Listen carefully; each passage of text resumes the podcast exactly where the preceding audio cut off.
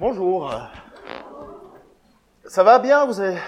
Merci d'être là à la veille des fêtes de Noël. Pour certains, Noël, ça peut être un moment un peu triste. Hein. Pour certains, Noël, ça peut être euh, euh, le rappel qu'on est seul. Euh, pour certains, Noël, c'est le rappel que on a une famille qui fonctionne pas. Et Noël nous le rappelle, un peu plus. Parfois, Noël, ça peut être aussi le fait que on, on sait qu'on n'a pas d'argent. Noël nous le rappelle un peu plus, puisque c'est la période où il faut faire des cadeaux. Finalement, euh, on est là à regarder tout ça et se dire mais bon, sans Noël, c'est cher, et ainsi de suite. Euh, finalement, euh, Noël, on se dit, on, on voit qu'on dit que c'est une saison euh, joyeuse, heureuse, mais en réalité, parfois, ça ne l'est pas. Et on comprend pas un petit peu aussi pourquoi est-ce qu'on fête Noël finalement. Encore aujourd'hui, on en perd un petit peu le sens. Noël, ça vient du, du de, de l'idée de la nativité, puisque ça veut dire la naissance.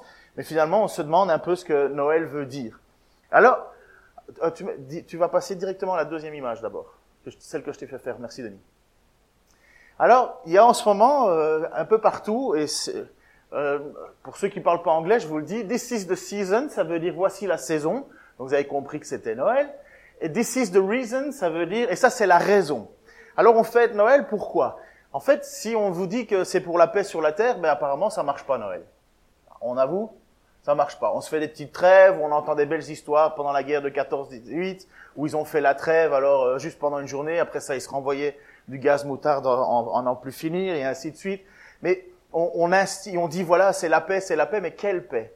Quelle paix? Juste pour les chrétiens, finalement, euh, du côté euh, du côté euh, euh, des, des, des, juifs, on continue à se taper dessus, des, Maroc des arabes aussi, des hindous, des bouddhistes, on continue. Finalement, c'est la paix que pour les chrétiens, comme si le monde était chrétien. Alors, non, on sait bien que Noël, finalement, c'est une fête, mais on n'en sait pas la raison. Et il y a quelqu'un qui m'a posé la question récemment, il m'a dit, mais, mais finalement, est-ce que Noël, ça se fête dans la Bible? Est-ce qu'on fête Noël dans la Bible? En fait, on fête pas tant, tant que ça de fête. Les fêtes chrétiennes la plus absolue, c'est bien la Pâque, mais en fait, on sait même pas quand Jésus est né. Finalement, on fête, euh, on fête la naissance du Christ, mais on ne sait pas quand il est né. En fait, on pense plutôt que ce serait vers le mois d'avril, euh, donc ce serait pas le, en décembre, mais voilà, ils ont décidé que ce serait le 25 décembre. Et est-ce qu'en soi, c'est mauvais de fêter Noël? Mais non, c'est une très bonne chose. Sauf si on se souvient de la raison. Si on ne se souvient pas de la raison, Noël n'a pas de sens. Et aujourd'hui, on voit bien que Noël a de moins en moins de sens. Euh, aujourd'hui, si vous regardez la télé, euh, à Noël, vous êtes sûr d'avoir un nouveau téléphone mobile hein, qui va vous changer la vie. Vous allez avoir votre, votre, enfant qui va vous téléphoner pour vous dire Joyeux Noël papa qui est à côté de vous. Finalement, c'est un peu ça l'idée. Euh. Mais ça va vous coûter 600 euros. Alors, et en même temps, j'écoutais, j'écoutais un podcast. Euh, vous savez ce que ça veut dire podcast? Le mot français, c'est balado-diffusion. En fait, c'est de pouvoir écouter des émissions de radio euh, diffusées par après. Donc, vous choisissez.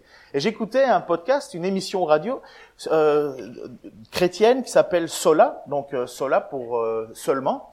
Et il se, il se posait la question, il se disait, mais finalement, est-ce que dans nos églises, est-ce qu'on sait vraiment ce que c'est que l'Évangile? Est-ce qu'on sait vraiment la raison ou quel est le, quel est le but finalement? Pourquoi est-ce que Jésus est venu et pourquoi Jésus a donné sa vie? Pourquoi Jésus est mort? Et pourquoi Jésus est ressuscité? Alors on en parle beaucoup de Jésus, mais est-ce, est que quelqu'un est capable de m'articuler l'évangile? Et si je vous dis, mais voilà, Jésus est mort et ressuscité, mais ça change quoi et pourquoi? Alors, ça m'a vraiment travaillé, je me suis dit, mais il y a peut-être parmi nous des personnes qui ne le savent pas en fait vraiment. C'est confus. Ça ne veut pas dire qu'on n'a pas compris qui est, on n'a pas placé notre foi en Jésus, mais est-ce qu'on a bien compris c'est quoi le cadeau de Noël? C'est qu'est-ce que ça change Jésus dans ma vie? Alors, il y a un livre que j'ai lu il y a quelque temps et que je trouvais exceptionnel, et ça m'a en même temps ramené parce que une, personne, je vous en avais parlé, une dame pour, pour, qui on prie, elle ne comprend pas pourquoi Jésus doit mourir. Elle ne comprend pas pourquoi Dieu fait mourir Jésus si cet homme est si bon, si droit, si parfait, si juste. Pourquoi est-ce que Dieu fait mourir cet homme? C'est injuste. Et je la comprends, parce qu'honnêtement, ce serait bizarre que Enfin, c'est difficile à comprendre, sauf si on s'intéresse aux raisons pour lesquelles Jésus devait mourir. Et ça tombe super bien, pourquoi? Parce que dans l'évangile de Jean, de, de Marc, qu'on est occupé à étudier, c'est tip-top la question que les apôtres se posent. Il y a à un certain moment les apôtres qui ne comprennent pas. Alors je vous remets en contexte pour terminer notre histoire de, enfin pour bien se situer. Il y a eu la transfiguration sur la montagne. Donc Jésus est devenu, euh, s'est présenté en tant que Dieu. finalement devant ses apôtres. On a vu finalement le ciel qui touchait la terre à cet endroit-là. Jésus se transforme, Jésus devient écarlate de, lumière, donc finalement on voit son côté divin.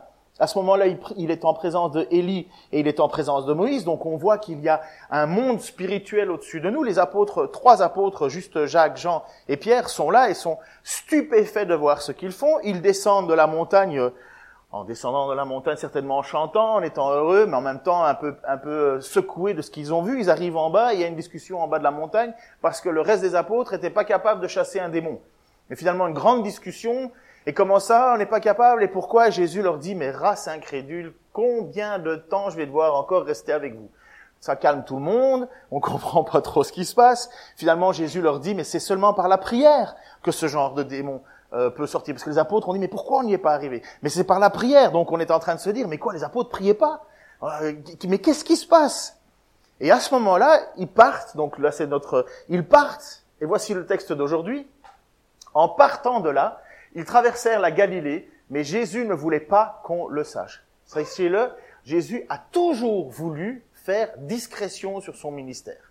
Parce que sinon, on accourt vers lui pour, de multiples raisons qui ne sont pas la raison que Jésus attend. Parce que Jésus, il a un message à annoncer, il a, quelque chose à proclamer, il a une parole à dire, et en même temps, pour authentifier sa parole, c'est vrai qu'il fait des actes miraculeux, des, des signes puissants que c'est bien lui, le Fils de Dieu, qu'il n'y en a pas un autre, c'est lui qui l'est, mais il, il, ne vient pas, c'est pas un distributeur de miracles, Jésus. Il faut bien comprendre ça. Il n'est pas là pour guérir le monde euh, euh, de ce, de ce jour-là. Mais comme Dieu est un Dieu de compatissant, euh, un Dieu compatissant, il le fait. Il ne fait jamais l'économie quand quelqu'un vient vers lui de le, de le guérir. Mais n'oubliez pas, l'idée de Jésus, c'est que son message soit écouté. Et au plus on vient vers lui pour les guérisons et nos bobos, au moins on entend son message finalement. Car il se consacrait à l'enseignement de ses disciples. C'est une période dans l'évangile de Marc où vous allez voir, pendant deux ans, Jésus a fait un ministère public avec énormément de signes pour prouver qu'il était bien lui, le Fils de Dieu. Il a annoncé, et puis il s'est concentré sur ses disciples. Parce que Jésus s'en va. Les disciples, les apôtres vont rester. Et c'est eux, et puis par la suite nous, qui devons maintenant transmettre ce message. Et donc Jésus va les enseigner plus particulièrement. Et il va leur dire quelque chose qui leur semble complètement impensable. Le Fils de l'homme va être livré aux mains des hommes ils le feront mourir, mais trois jours après sa mort, il ressuscitera. Eux, cependant, ne comprenaient pas ces paroles et ils avaient peur de lui demander des explications. Il y a même un texte un peu euh, euh, euh, dans les parce que ce passage-là est aussi dans Matthieu, il est aussi dans Luc. Il y en a certes, il y a aussi des passages qui insistent en disant que ça leur a été voilé, c'était volontaire pour qu'ils ne le comprennent pas. Et ce qui m'a interpellés, c'est ceci. Et ils avaient peur de lui demander des explications. Donc Jésus annonce qu'il meurt et qu'il ressuscite, et les apôtres ont peur de lui poser des, de, poser des questions. Alors, je voudrais savoir, est-ce que vous, vous avez peur de poser la question? Parce que là, on a douze apôtres qui sont proches de Jésus. Est-ce que vous avez peur de poser la question à Jésus Pourquoi est-ce qu'il il doit mourir? Pourquoi est-ce qu'il vient pour être livré aux hommes? Et maintenant aussi, alors là, j'ai un jeu. Alors, comme c'est mon anniversaire, comme on est à l'approche de Noël, s'il vous plaît, jouez le jeu. Pour une fois. Pour une fois. Donnez-moi des raisons pour lesquelles Jésus devait mourir. J'en ai 50, moi, déjà. Hein. J'en ai 50 ici. Alors, donnez-moi des raisons. Vas-y, dis-vous. C'est le plan de Dieu, oui. Le salaire du péché, c'est la mort, oui. Mais Jésus a-t-il péché? Voilà, voilà, donc substitution, voilà, pour, pour nous sauver, oui. La folie d'être aimé par Dieu à ce point, oui. La folie de l'homme est plus grande que la sagesse euh, la, folie de Dieu est plus grande que la sagesse des hommes. Regardez comme elle joue bien le jeu, Gisèle. Deux fois, elle a répondu. Merci, Gisèle. Euh, la, condamnation est tombée sur, sur Jésus, oui. Geoffrey, Geoffrey, allez. Une ouverture. Exactement. Et ça revient à une prédication que tu as dit. Il, y a beaucoup de place dans la maison de mon père et je vous en préparerai. Pour vaincre la mort, exactement, puisqu'il est ressuscité. Allez, n'ayez pas peur. pour être réconcilié avec Dieu. Véro, tu veux tenter une?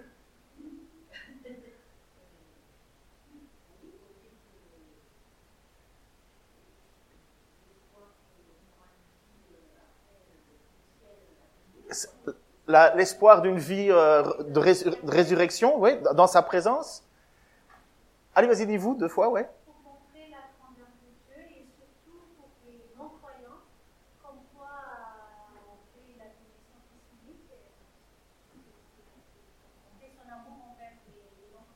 C'est ça. En fait, envers, envers le monde, et c'est nous aussi, oui.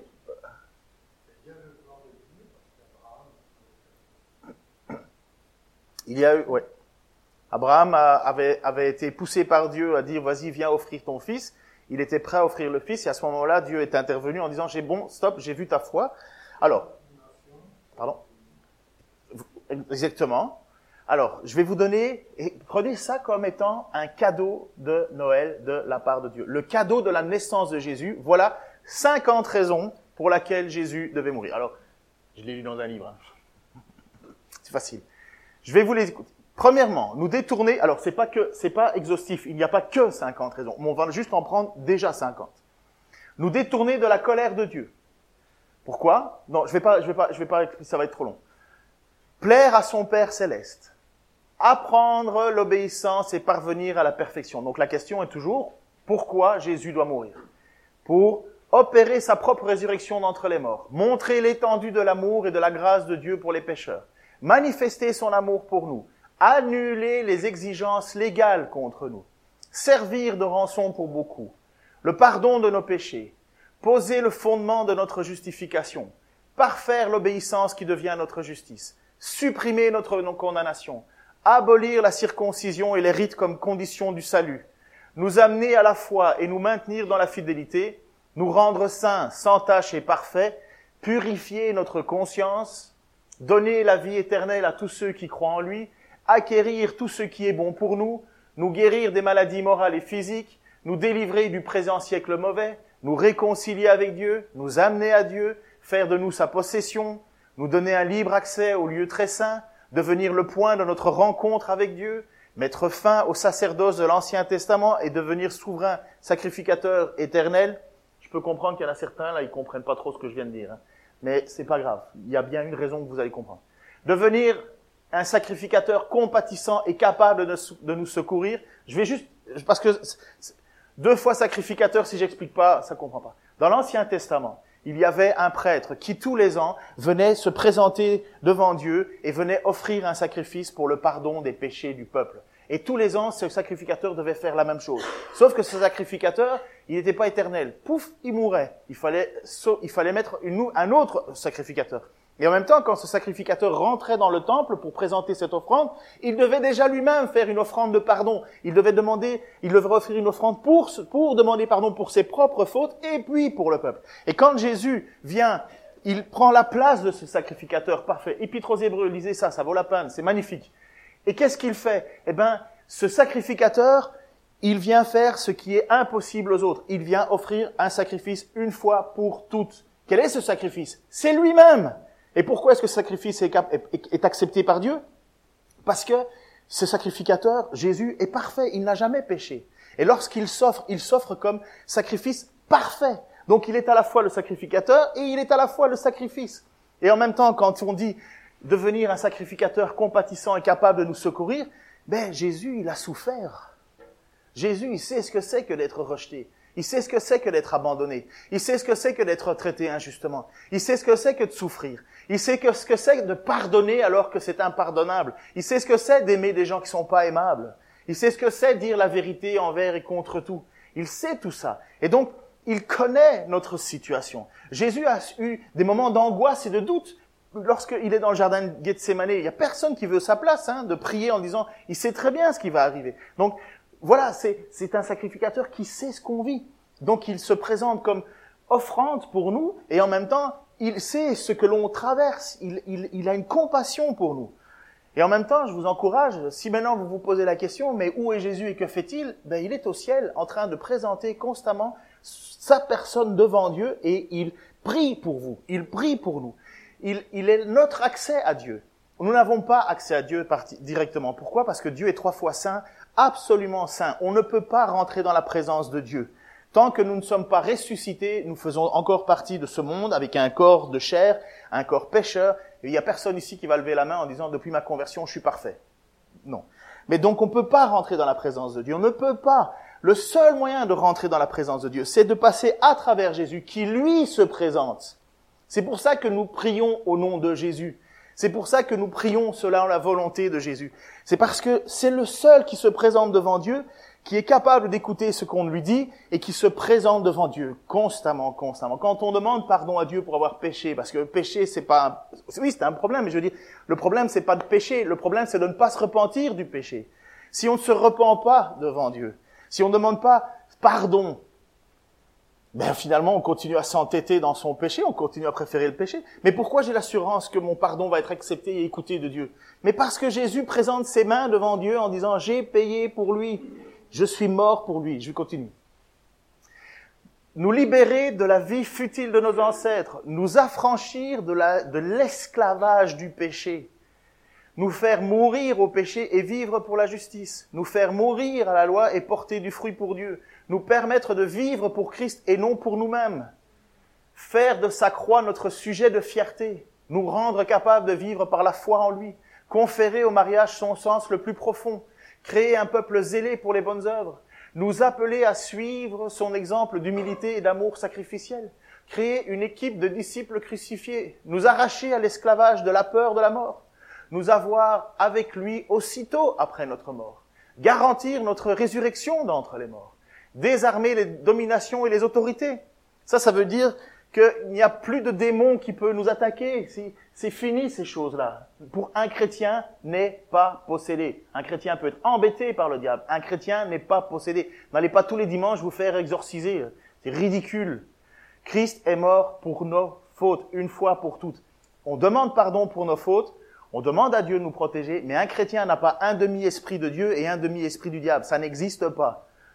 Mettre, euh, libérer de la puissance euh, de Dieu contenue dans l'évangile, mettre fin à l'hostilité entre les races. Moi, j'ai aucun problème de me retrouver avec un Indien, un, un je sais pas moi, un, un Zoulou euh, africain, ou un Américain, ou peu importe, en Christ. aucun problème, c'est génial même. Mais si on garde chacun euh, sa, culture, sa religion, son déni, moi, 10 minutes et on se bagarre. Hein. Racheter des hommes de tous les peuples et de toutes les nations, rassembler tout son troupeau dispersé dans le monde, nous sauver du jugement dernier, obtenir sa joie et la nôtre, être couronné de gloire et d'honneur, démontrer que Dieu fait concourir le pire mal en bien. Alors, c'est pas magnifique, c'est juste 50, hein. C'est pas un magnifique cadeau, ça? Il n'y a rien dans tout ça, rien que nous méritons. Rien. Absolument rien. S'il y a quelqu'un qui croit qu'il mérite par son, par sa discipline, par son, ça marche. Non. Celui qui croit mériter le salut l'a déjà perdu. Regardez cette petite phrase. Celui qui croit mériter le salut l'a déjà perdu. Celui qui reconnaît ne pas le mériter parce qu'il est pécheur, parce qu'il n'a pas d'autre possibilité que la solution qui lui est offerte, que Christ meurt à notre place, il a un espoir. Jésus a toujours cité et s'est toujours battu contre les, religieux, religieux qui imposaient des doctrines et des, et des fais pas ci, fais pas ça, mange pas ci, mange pas ça, et finalement leur cœur était sec. Et quand Jésus cite un exemple, il parle d'un péager qui se tape sur la poitrine et qui sait qu'il est pécheur. Et il dit, Seigneur, aie pitié de moi. Et Jésus dit clairement, le seul qui est justifié, c'est celui qui a demandé à Dieu pitié. Parce que là, quand on sait qu'on est pécheur, on crie à Dieu. On crie à Dieu. Mais pourquoi est-ce qu'on crie à Dieu? Mais parce que c'est le seul qui va nous juger. C'est lui qui nous juge à la fin. Et c'est exactement ça l'évangile. Et la croix, c'est ça. C'est la malédiction et en même temps la bénédiction. Maudit soit celui qui est pendu au bois, dit l'Écriture. Jésus a été pendu au bois. Il a été maudit pour nous, à notre place. Mais il est ressuscité. Alors j'ai pris trois petits points, seulement trois ce matin, sur que je vais mettre un petit peu en avant. Alors sur 50, j'en ai pris trois. Premièrement, merci Denis, nous détourner de la colère de Dieu. Est-ce que vous savez que Dieu est en colère contre le monde? Est-ce que vous pouvez me donner la première raison pour laquelle Dieu est en colère envers le monde? Oui? Oui? Oui? Quel est le premier commandement? Voilà. Et tu voulais dire? Exactement, déjà aussi. Nous sommes sous la colère de Dieu parce que nous n'obéissons pas à la loi de Dieu. Nous sommes sous la colère de Dieu parce que nous sommes rebelles à Dieu. Ça a commencé dans le jardin de le jardin d'Éden où l'homme a préféré écouter, euh, le, a préféré désobéir à Dieu pour être à Dieu lui-même. À partir de ce moment-là, il y a eu inimitié entre Dieu et nous. Et donc, qu'est-ce qu'on est? Lorsqu'on est, il faut que vous sachiez ça, lorsqu'on est, on vient au monde, on ne n'est pas une petite petite personne magnifique, euh, pure, innocente. Non, on est pécheur. Dieu a une grâce quand même envers nous. Mais il y a un moment dans notre vie, Dieu dit, cette grâce qui, était, qui, qui était sur toi là, maintenant tu es responsable de tes actes. Est-ce que tu m'aimes? Est-ce que tu me, est-ce que tu m'aimes de tout ton cœur, de toute ta force, de toute ta pensée? Ben, euh, ben voilà, tu restes sous ma colère. Tu restes sous ma colère. Quand Dieu dit, car Dieu a, donné, Dieu a tant aimé le monde qu'il a donné son Fils unique. Quand on parle du monde, on ne parle pas d'un monde magnifique de Candy avec des hommes, des, hommes et des femmes euh, hyper adorables et que finalement Dieu est tombé en amour devant nous en disant mais comme ils sont magnifiques, je les aime tellement, je vais leur offrir ma vie. Non, il les a regardés, il a dit peuple, comme Jésus dit à ses disciples, race incrédule. Combien de temps je dois encore rester avec vous? Eh bien pourtant, Dieu a tant aimé ce monde-là qu'il ne mérite pas, il a donné cet amour. Franchement, pour nous, là, c'est hyper difficile. Mais ça ressemble un petit peu à l'amour que vous donnez pour vos enfants. Ils ne méritent pas votre amour, les enfants. Là. C'est bien, vous savez bien qu'il y a un âge en plus, il y a, il y a les enfants, là, t'attends qu'une chose, c'est allez hop, va vivre ta vie. Euh. Mais quand il a 3 ans, 4 ans, votre amour, il est pour lui. Il fait des bêtises, vous, vous, vous, vous, le punissez, ainsi de suite. Mais ça n'enlève pas l'amour que vous avez pour lui. Mais ça, c'est Dieu. Sauf que Dieu, il continue à avoir cet amour au-delà de, notre âge de raison. Il offre encore jusqu'au jour où, un jour, on accepte. Mais si on l'accepte pas, c'est pas que les échéances vont arriver. Non, c'est, on est déjà condamné. Il nous sort de cette condamnation. Et donc, il veut nous détourner de la colère de Dieu. Et l'apôtre Paul va écrire justement à une église euh, en Galatie. Donc, ça doit être l'actuelle Turquie, plus ou moins. Et il écrit à une église parce que ces églises, en fait, ont, cru en Jésus. Ils, ont, ils croient en Jésus. Et, vous savez, c'est quoi croire au moins? Vous savez quelle est la base pour être chrétien? Vous connaissez? Qu'est-ce qu'il faut pour être sauvé? Oui. Alors, pardon, je vous pose la question, mais je vous... Si tu confesses de ta bouche que Jésus est Seigneur, Seigneur, ça ne veut pas dire, oh, je crois que Jésus est Seigneur. Hein. Euh, quand tu confesses de ta bouche, Seigneur, ça veut dire que c'est mon chef, c'est mon, c'est mon, c'est mon roi, c'est celui devant lequel, quand il dit quelque chose, j'obéis. Ça veut pas dire, euh, ouais, c'est mon pote, c'est, c'est mon Seigneur. Ça veut dire, c'est, c'est lui au-dessus de moi. Je, je ne suis rien sans lui. Donc, si tu confesses de ta bouche, ça veut dire qu'on doit l'entendre autour, que Jésus est Seigneur. Et si tu crois que Dieu l'a ressuscité d'entre les morts, l'apôtre Paul dit dans l'épître aux Romains, vous êtes sauvés. Mais euh, si c'était juste, euh, tu dis un truc, ouais, je crois que Jésus est Seigneur, euh, je crois qu'il est ressuscité d'entre les morts, voilà, je vais au ciel. Ben non. C'est, si tu crois dans ton cœur, qui, est capable de voir dans le cœur? Mais Dieu lui-même. Qui est capable de voir si ce que je confesse de Jésus est mon Seigneur, c'est vrai? C'est Dieu lui-même. C'est pas une phrase, c'est pas, c'est pas une carte du parti qui nous est signée en disant vas-y chèque en blanc, vas-y maintenant vite à vite, tu connais la formule et on se revoit à ta mort. Mais non. Paul va écrire justement à des gens à l'église à Galate. Parce que même s'ils reconnaissent Jésus comme Seigneur, même s'ils ils, ils, ont cru au message de la résurrection de Jésus-Christ, ils ont cru que c'était bien lui, le Fils de Dieu, eh bien Paul va quand même écrire à une église pour leur rappeler ce que c'est. Et il va leur dire la raison pour laquelle il a fallu que Jésus meure et ressuscite. Il va leur dire ceci. Ah, attends, parce qu'en plus, les Galates, ils retombent, alors on leur a annoncé un message, et ils reviennent en arrière. Ils reviennent à des lois, à, des, règles, à des tu peux pas manger ci, tu peux pas faire ci, tu peux pas faire ça. Vous savez, ça nous pend en nez à nous aussi, hein, les évangéliques. Euh, une fois qu'on est sauvé, on pense qu'il faut faire toutes sortes de règles euh, pour, euh, pour continuer à être sauvé. Donc euh, tu es sauvé par la foi, mais tu persévères par la loi. Donc ça ne veut pas dire non plus qu'on fait n'importe quoi en tant que chrétien. on, a des, on, on obéit à la loi de Jésus, mais on ne retombe pas sur la loi. Est-ce que tu es sauvé parce que tu jeûnes? Est-ce que tu es sauvé parce que tu lis ta Bible chaque matin? Est-ce que tu es sauvé parce que tu viens tous les jours, euh, tous les dix jours à l'église? Non. Mais parce que tu es sauvé, tu jeûnes. Parce que tu es sauvé, tu vas à l'église, parce que c'est ce que Dieu te demande. Mais on n'est pas, on continue pas d'être sauvé parce qu'on obéit à des règles. Vous comprenez? C'est pas, c'est pas ça l'idée. Mais en même temps, on ne peut pas dire qu'on peut rien faire.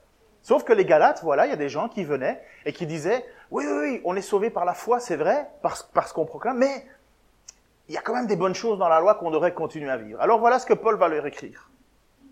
Ô Galates insensés, qui vous a envoûté ainsi? Pourtant, la mort de Jésus-Christ sur la croix a été clairement dépeinte à vos yeux. Je ne vous opposerai qu'une seule question. À quel titre avez-vous reçu le Saint-Esprit? Est-ce parce que vous avez accompli la loi?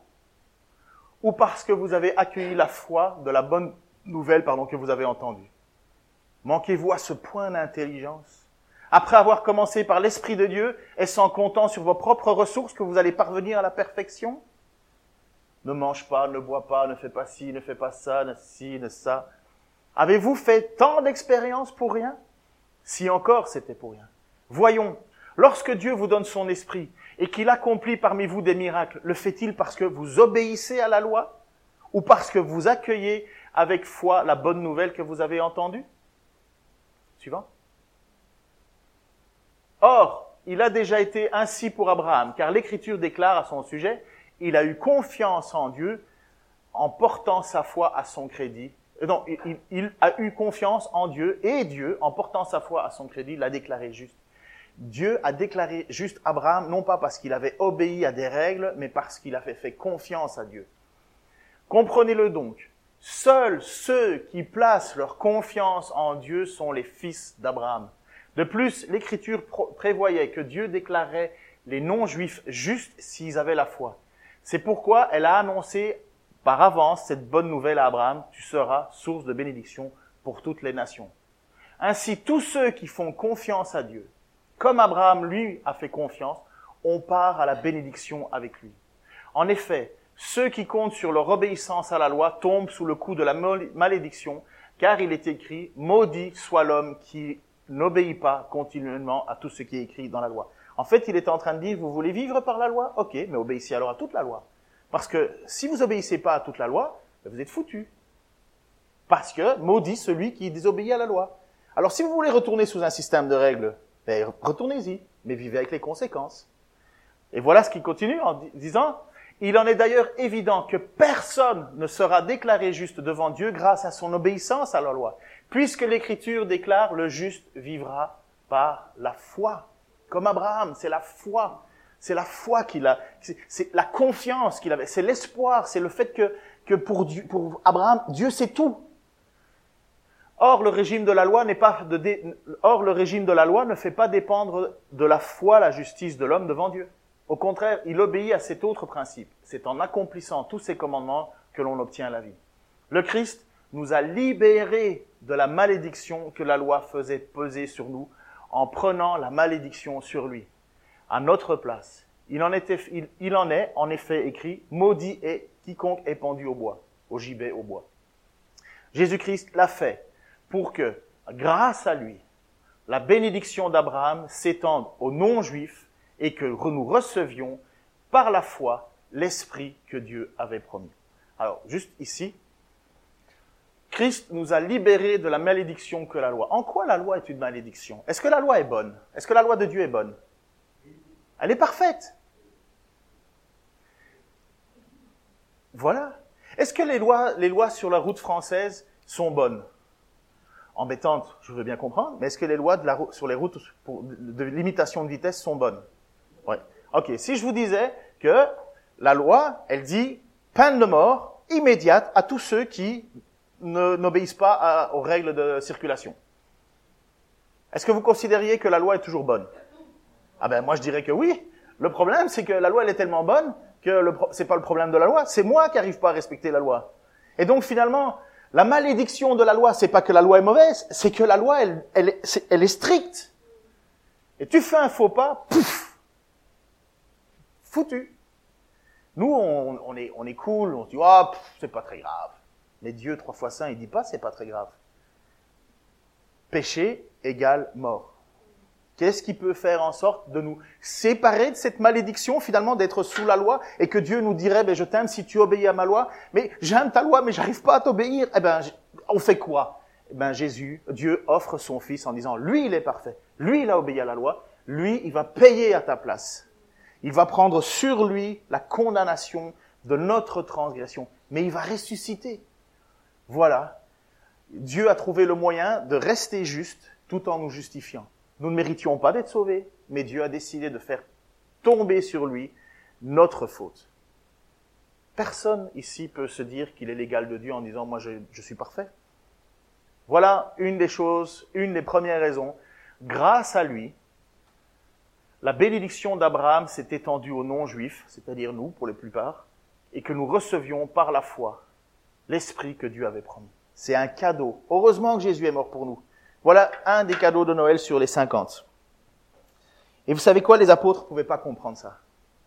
Et je comprends qu'il y a des gens qui disent, mais je comprends pas pourquoi Jésus doit mourir. Il est parfait. Mais le problème, c'est pas que Jésus est parfait ou pas parfait. Le problème, c'est que nous, nous sommes imparfaits. Et que s'il y a personne qui vient régler notre problème de perfection, on est foutu devant Dieu. On est foutu. Et Dieu le sait très bien. Et dès avant la fondation du monde, il avait déjà prévu le moyen de nous sortir de la propre misère dans laquelle nous nous sommes mis. Libéré d'une vie futile. Est-ce que quelqu'un peut me dire ici, moi j'ai eu une vie futile avant Dieu? Moi j'étais de conneries en conneries, de bêtises en bêtises. Je me croyais super cool, moi. Je me pensais être une personne... Euh, oh, tu m'as regardé comment là? Tu me respectes ou quoi? Respecte. Eh, tu me dois le respect, ok? Mais moi, je me comportais comme ça. Quel respect il me doit? Mais moi, je croyais que euh, j'étais quelqu'un d'important. Eh, tu me parles pas comme ça. Ah, tu me parles. Euh, aujourd'hui, j'ai plus ce discours-là. Autrefois, ma vie, elle servait à quoi? Elle avait, c'était quoi la finalité de ma vie? Ah, Le cimetière. Hein. Et je voyais pas plus loin. Mais aujourd'hui, ma vie, elle a un sens bien plus grand. Les personnes à qui je vais partager l'évangile, ça va changer leur éternité. Le bien que je vais faire autour de moi, eh ben, je suis en train d'amasser des trésors dans le ciel. Là où ni la rouille, ni le... Aujourd'hui, ma vie, elle a un sens éternel. Ça ne veut pas dire que je suis éternellement bon, mais ce que je vois, c'est que ma vie, elle, elle, elle a de la saveur aujourd'hui. C'est pour ça qu'il est dit que que nous avons l'odeur de vie pour ceux qui sont en vie, une odeur de mort pour ceux qui sont en mort, parce que nous représentons, nous sommes des ambassadeurs de Christ. Et là aussi, il faut que vous sachiez qu'aujourd'hui, dans notre société, la plupart des problèmes psychologiques et psychiatriques sont en général liés à des problèmes familiaux. Vous saviez ça? On a encore eu notre l'addictologue qui est venu et il a dit la première cause des problèmes d'addiction, c'est le contexte familial. Le contexte familial constamment. Ça ressort sans arrêt, sans arrêt, sans arrêt. Et Jésus vient nous libérer de cela. Mes parents sont pas croyants. Et moi, j'ai pas été éduqué dans l'idée que j'allais un jour devoir rendre des comptes à Dieu. Moi, je pensais que le jour où je mourrais, ben, on m'enterrait, j'avais dit, mettez-moi dans un champ, comme ça, je ferai de l'engrais pour la vache. La vache va brouter l'herbe, l'herbe va se faire à la vache, la vache va faire du lait, on va me boire, et ainsi de suite. Et voilà, je rentrerai dans ce grand cycle de la vie. Mais finalement, euh, mort, vif, qu'est-ce que ça change? Profitons avant de mourir, c'est maintenant et c'est pas demain. C'est un peu, aujourd'hui, c'est un peu ce que disent les, jeunes YOLO. Ça veut dire you live only once. C'est une des raisons pour laquelle vous avez des jeunes qui se tatouent de haut en bas. Ils se disent, mais on vit qu'une fois, et profitons. Ils font n'importe quoi. On vit qu'une fois, vas-y, vis ta vie. C'est pour ça qu'on prend des risques de malade à se photographier en haut d'un building avec une caméra pour te montrer, regardez, je suis monté en haut, je peux faire un selfie. Ouais. Et euh, pourquoi tu fais ça? Pourquoi tu mets ta vie en danger comme ça? Ouais, mais on vit qu'une fois. Après ça, je vais mourir. Eh ben ça, Dieu nous délivre par Jésus-Christ de cette vie futile. Dieu nous délivre de ce que ma famille, que je peux aimer, a une destinée dans les ténèbres. Et moi, juste parce que j'ai reconnu que j'étais pécheur et que j'ai besoin de Dieu, j'ai une destinée dans la lumière. Je vais dans, je vais avec Dieu. Déjà, combien de fois, là, sur Facebook, vous regardez quelqu'un qui meurt et dit, oh, encore une étoile qui brille dans le ciel. Mon ami.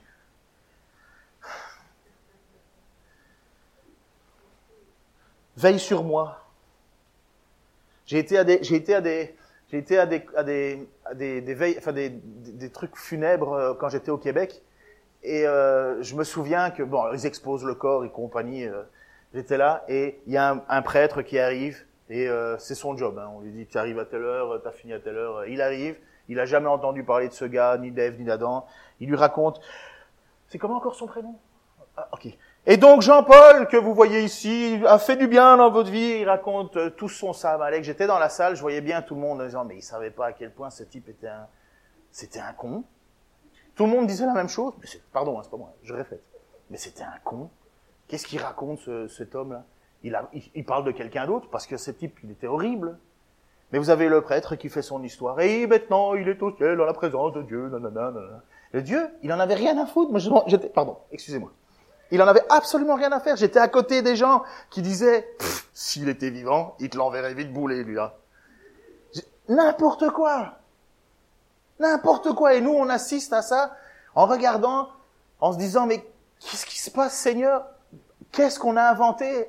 On n'a plus, on ne sait plus qui tu es. Et on se dit, mais au final, le bon papa gentil va te taper dans le dos en disant, vas-y, c'est bien, viens. Ah ouais. Tu vas être avec tous les violeurs d'enfants qui ne se sont jamais repentis. Tu vas avec, euh, tu vas avec euh, les, les, pires euh, fous qui se sont jamais repentis. Mais comme Dieu est bon, tu vas t'asseoir à côté d'eux et vous allez manger ensemble. voilà. C'est quoi ça? C'est pas Dieu? C'est pas Dieu. Mais Dieu nous délivre de cette vie futile. Et heureusement que Dieu est intervenu dans ma vie. Et heureusement que Dieu intervient dans ma vie. Alors on peut porter encore le poids des souffrances, on peut porter encore le poids de, des blessures qu'on a eues dans notre jeunesse ou par, ou par des personnes qui nous ont fait du mal, des personnes qui ont été abusées sexuellement par un oncle, la tante, un père. Une... On peut être, on peut vivre encore, d'être bousculé par toutes ces choses-là. Mais Dieu nous a libérés de ça. On est sorti de ça. Dieu nous a donné un autre avenir, une autre destinée. Il nous a, il nous a sortis. Écoutez ce qu'il va dire justement dans, c'est l'apôtre Pierre qui va l'écrire. Dans 1 Pierre 1, 17, 25. Dans vos prières, vous avez, vous appelez Père celui qui juge impartialement tout homme selon ses actes. Comprenez que dans une oraison funèbre, et qu'on te dit euh, vas-y, euh, il était super, il était super, Dieu, on, le, Dieu, on, on, on, ne lui fait pas dire n'importe quoi. Il juge impartialement. Ça veut dire, il fait, il, il ne laisse rien passer. Impartial. Par conséquent, pendant tout le temps qui vous reste à passer dans ce monde, manifestez par votre manière de vivre que vous le révérez. Donc il écrit à les chrétiens, bien entendu. Vous avez été libérés de cette manière futile de vivre que vous ont transmise vos ancêtres et vous savez à quel prix. En mourant, Jésus, en offrant sa vie à la croix et en ressuscitant, Dieu nous libère de la manière futile de vivre qu'on nous a transmise. Ce n'est pas par des biens qui se dévalent comme l'or et l'argent. Non, il a fallu que le Christ, tel un agneau pur et sans défaut, verse son sang précieux en sacrifice pour vous. Devant, dès avant la création du monde, Dieu l'avait choisi pour cela et il a paru dans ces temps qui sont les derniers pour agir en votre faveur. Continue. Par lui, vous croyez en Dieu qui l'a ressuscité des morts et lui a donné la gloire. Ainsi, votre foi et votre espérance sont tournés vers Dieu. Par votre obéissance à la vérité, vous avez purifié votre être afin d'aimer sincèrement vos frères. Aimez-vous donc ardemment les uns les autres de tout votre cœur. Car vous êtes nés à une vie nouvelle, non d'un homme mortel, mais d'une semence immortelle, la parole vivante et éternelle de Dieu. En effet, il est écrit, tout homme est comme l'herbe des prés, toute gloire humaine comme la fleur des champs. L'herbe sèche et sa fleur tombe mais la parole du Seigneur demeure éternellement. Or, cette parole, c'est la bonne nouvelle qui vous a été annoncée. Comprenez l'idée de futilité d'une vie qui finalement ressemble à de l'herbe, ça passe, c'est brûlé. Et Dieu nous dit, regarde, moi je t'ai racheté à cette vie-là. Mais j'aimerais bien qu'on revienne quand même sur ce petit point-ci. Euh, Qu'est-ce que ça change? Ben, Aimez-vous ardemment les uns les autres. Alors je vous le dis, l'année prochaine, on va s'attaquer à quelques sujets d'église. J'entends que ça murmure un peu dans les rangs de l'un des autres, ça, dit, ça parle sur le dos des uns des autres. Vous pouvez mettre votre main au-dessus de votre tête et vous dire c'est peut-être moi. Mais on va régler ça. On va vivre le vrai amour. Sinon, à quoi sert que Christ soit mort pour nous si c'est pour continuer à vivre comme les autres? On doit faire l'effort de nous aimer. On doit faire l'effort de, de pardonner. On doit faire l'effort de se taire. On doit faire l'effort de bénir à la place de maudire. Ça sera notre projet déjà pour l'année prochaine. On en, a on en a sur la table, comme on dit. Par sa mort et sa résurrection, Christ nous a changé de famille. Nous sommes passés d'une famille qui était sous la condamnation à une famille maintenant qui est sauvée. Et pourquoi est-ce que je ne peux pas dire que j'aime Dieu et que j'aime pas mon frère? Parce que je suis que ton frère, c'est Dieu qui l'a choisi. Autant que toi. Et ton frère ne méritait pas plus que toi. Et tu méritais pas plus que lui. Et ton frère a besoin d'aide et de bénédiction plutôt que de, malédiction et d'écrasement. Et tu peux pas dire que tu aimes Dieu si tu aimes pas celui qui est à côté de toi, parce que tu ne vois pas Dieu, mais tu vois ce que Dieu a choisi. Nous rendre saints, parfaits, sans tâche, je termine avec ça, nous rendre saints, sans tâche et parfaits. Comment est-ce que tu te sens aujourd'hui, ce matin? Moi, j'ai fêté mon anniversaire un petit peu en avance. Mon voisin m'a fait goûter des vins que je ne savais même pas que ça existait. Je lui ai fait goûter un vin roumain qui ne savait même pas que ça existait. Il a pas osé dire ouais c'est bon parce que voilà euh, mon vin roumain coûtait bien moins cher que ses vins à lui. Mais il a dit ouais c'est c'est bon quand même. Hein. Vas-y vas-y euh, écorche-toi dis que c'est parfait. Enfin bref. Donc honnêtement ce matin je me dis ouf je peux pas me sentir parfait. Est-ce que quelqu'un se sent parfait aujourd'hui? Est-ce que quelqu'un se sent sans tâche aujourd'hui? En, disant magnifique semaine. Hein. J'ai pas péché d'un iota. Non. Est-ce qu'il y a quelqu'un qui se sent mis à part? Moi, je sens que je suis totalement différent du monde. Ben, vous savez quoi? C'est comme ça que Dieu nous voit. Moi, ça, ça me, ça me, ça me déboussole. Dieu ne nous voit pas comment nous, nous nous voyons. Dieu nous voit par Jésus-Christ. Et c'est pourquoi nous devons faire tous nos efforts pour être ce que nous sommes. Écoutez ceci. Paul va expliquer aux Colossiens ce qu'ils étaient et ce qu'ils sont. Donc Paul va expliquer aux Dijonais, vous, ce que vous étiez avant sa mort et ce que vous êtes maintenant par sa mort et sa résurrection. Alors on va, on va dire que c'est clairement pour nous. Or vous, Dijonais, autrefois, vous étiez exclus de la présence de Dieu, vous étiez ses ennemis à cause de vos pensées qui vous amenaient à faire des œuvres mauvaises. Est-ce que quelqu'un peut dire ça? Ouais, avant Christ, j'étais une personne qui était ennemie de Dieu. Pourquoi? Parce que je faisais l'inverse de ce que Dieu me demandait. Mais maintenant, mais maintenant, Dieu vous a réconcilié avec lui par le sacrifice de son Fils qu'il a livré à la mort, son corps humain, pour vous faire, pour vous faire paraître saint, irréprochable et sans faute devant lui. Mais il vous faut bien sûr demeurer dans la foi. Elle est le fondement sur lequel vous avez été établi. Tenez-vous-y fermement, sans vous laisser écarter de l'espérance qu'annonce l'Évangile. Cette bonne nouvelle, vous l'avez entendue, elle a été proclamée parmi toutes les créatures sous le ciel, et moi, Paul, l'apôtre Paul, je en suis devenu le serviteur. Alors, nous ne pouvons aucunement dire que nous étions autre chose que ennemis séparés. Mais qu'est-ce que tu es aujourd'hui? Et c'est ça mon cadeau de Noël, c'est ça le cadeau de Noël pour vous. Aujourd'hui, vous pouvez dire que devant Dieu, vous êtes saint, irréprochable et sans faute. Et pour quelle raison? Parce que vous demeurez dans la foi. Ouais, mais j'ai péché hier. Et demain encore, mon ami. Mais si tu continues à persévérer dans la foi, la foi c'est quoi? La, la bonne nouvelle c'est quoi? Christ est mort pour nos fautes.